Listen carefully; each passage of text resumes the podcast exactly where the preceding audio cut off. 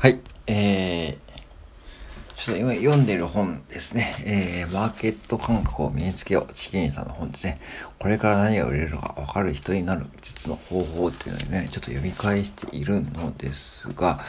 この中でね、あの、コンビニ従業員の、ね、増えてる章があってですね、ちょっとそれが印象的だったんですよね。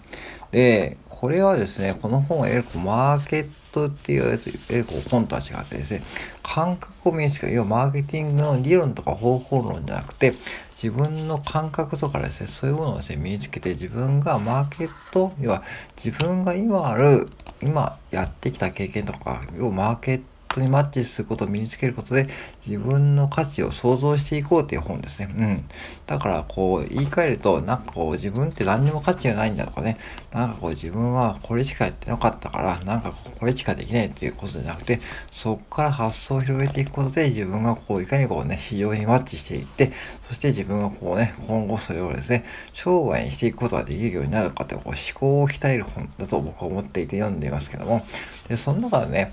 で、コンビニ従業員さんですね。いわゆるこう、日本ではね、なんか底辺職って言われてるね、部類のね、職業というね、実はね、海外ではね、めちゃくちゃこうね、需要があるということがね、書かれていたんですね。うん。で、これどういうことかというと、まあ、要は海外、僕も行ったことあるけどもさ、例えばオーストラリアのマクドナルドとか行った時にさ、結構やっぱしブッキャフォーっていうかね、結構その、緩い接客ですよね、向こうってね。なんかこう、うん。そのいわゆるこう日本のようなこうマニュアル的な接客じゃなくて本当のこうなんかそこら辺のこうスーパーのような接客そこら辺のというか本当個人商店のようなこうチェーン店らしくないこう接客をねされることがね多くてですね。あこの方こういう文化ってのはその時に気が付いて、えー、特にそうあのあのそその時オーストラリアのマクドナルドね、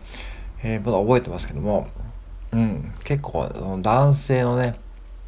えー、30代ぐらいの店員さんだったかな。朝行った時にですね、結構ね、まあね、素早いもなくですね、結構ぶっきらぼうに対応されたのを覚えていてですね、それいいとか悪いとかじゃなくて、あ、外国ってこういうものだ、だと、ね、あの、要は日本人を観光客に相手にしたそういうツアーのね、日本人の方がやっている会社とね、そういうツアーの旅行会社とか接客でも、まあまあまあ日本人向けでね、まあ、すごく丁寧だったんだけども、まあ、いわゆるこうね、外国人ね、地元のね、方々はね、ほんでこう、ふわっとのこう、接客をされている中で、そのいわゆるこう、日本人の特にコンビニって言われてるのは、やっぱ日本のコンビニってですね、まあ、海外からね、日本に、日本に戻ってきた方が、すぐしたいことって何かというと、どうやらね、日本のコンビニのおにぎりを、ね、食べると、食べるとね、日本のコンビニの商品をね、書いてとか、そういう需要があるみたいで、うん。確か日本のコンビニってクオリティがすごく高いんですよね。うん。で、そこでプラス接客もね、レベルが高いってことで、そのスキルを活かせればね、その、まあ、語学能力とか、自分が英語とか喋れるとか、そういうことを除いて、あのー、そう、だから、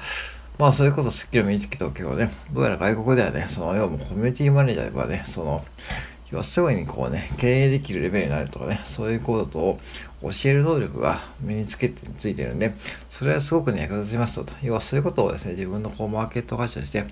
えー、自分の価値としてですね、自分を活かせることができるんで、何もこうね、こう、日本国内の、まあ、基準だけで判断しちゃダメですよとこうね、言われてました。うん。そう。そういうことが書いてる本でね。やっぱし日本ってさ、どうしてもこう、ね、えー、国内基準だけでね、ものをですね、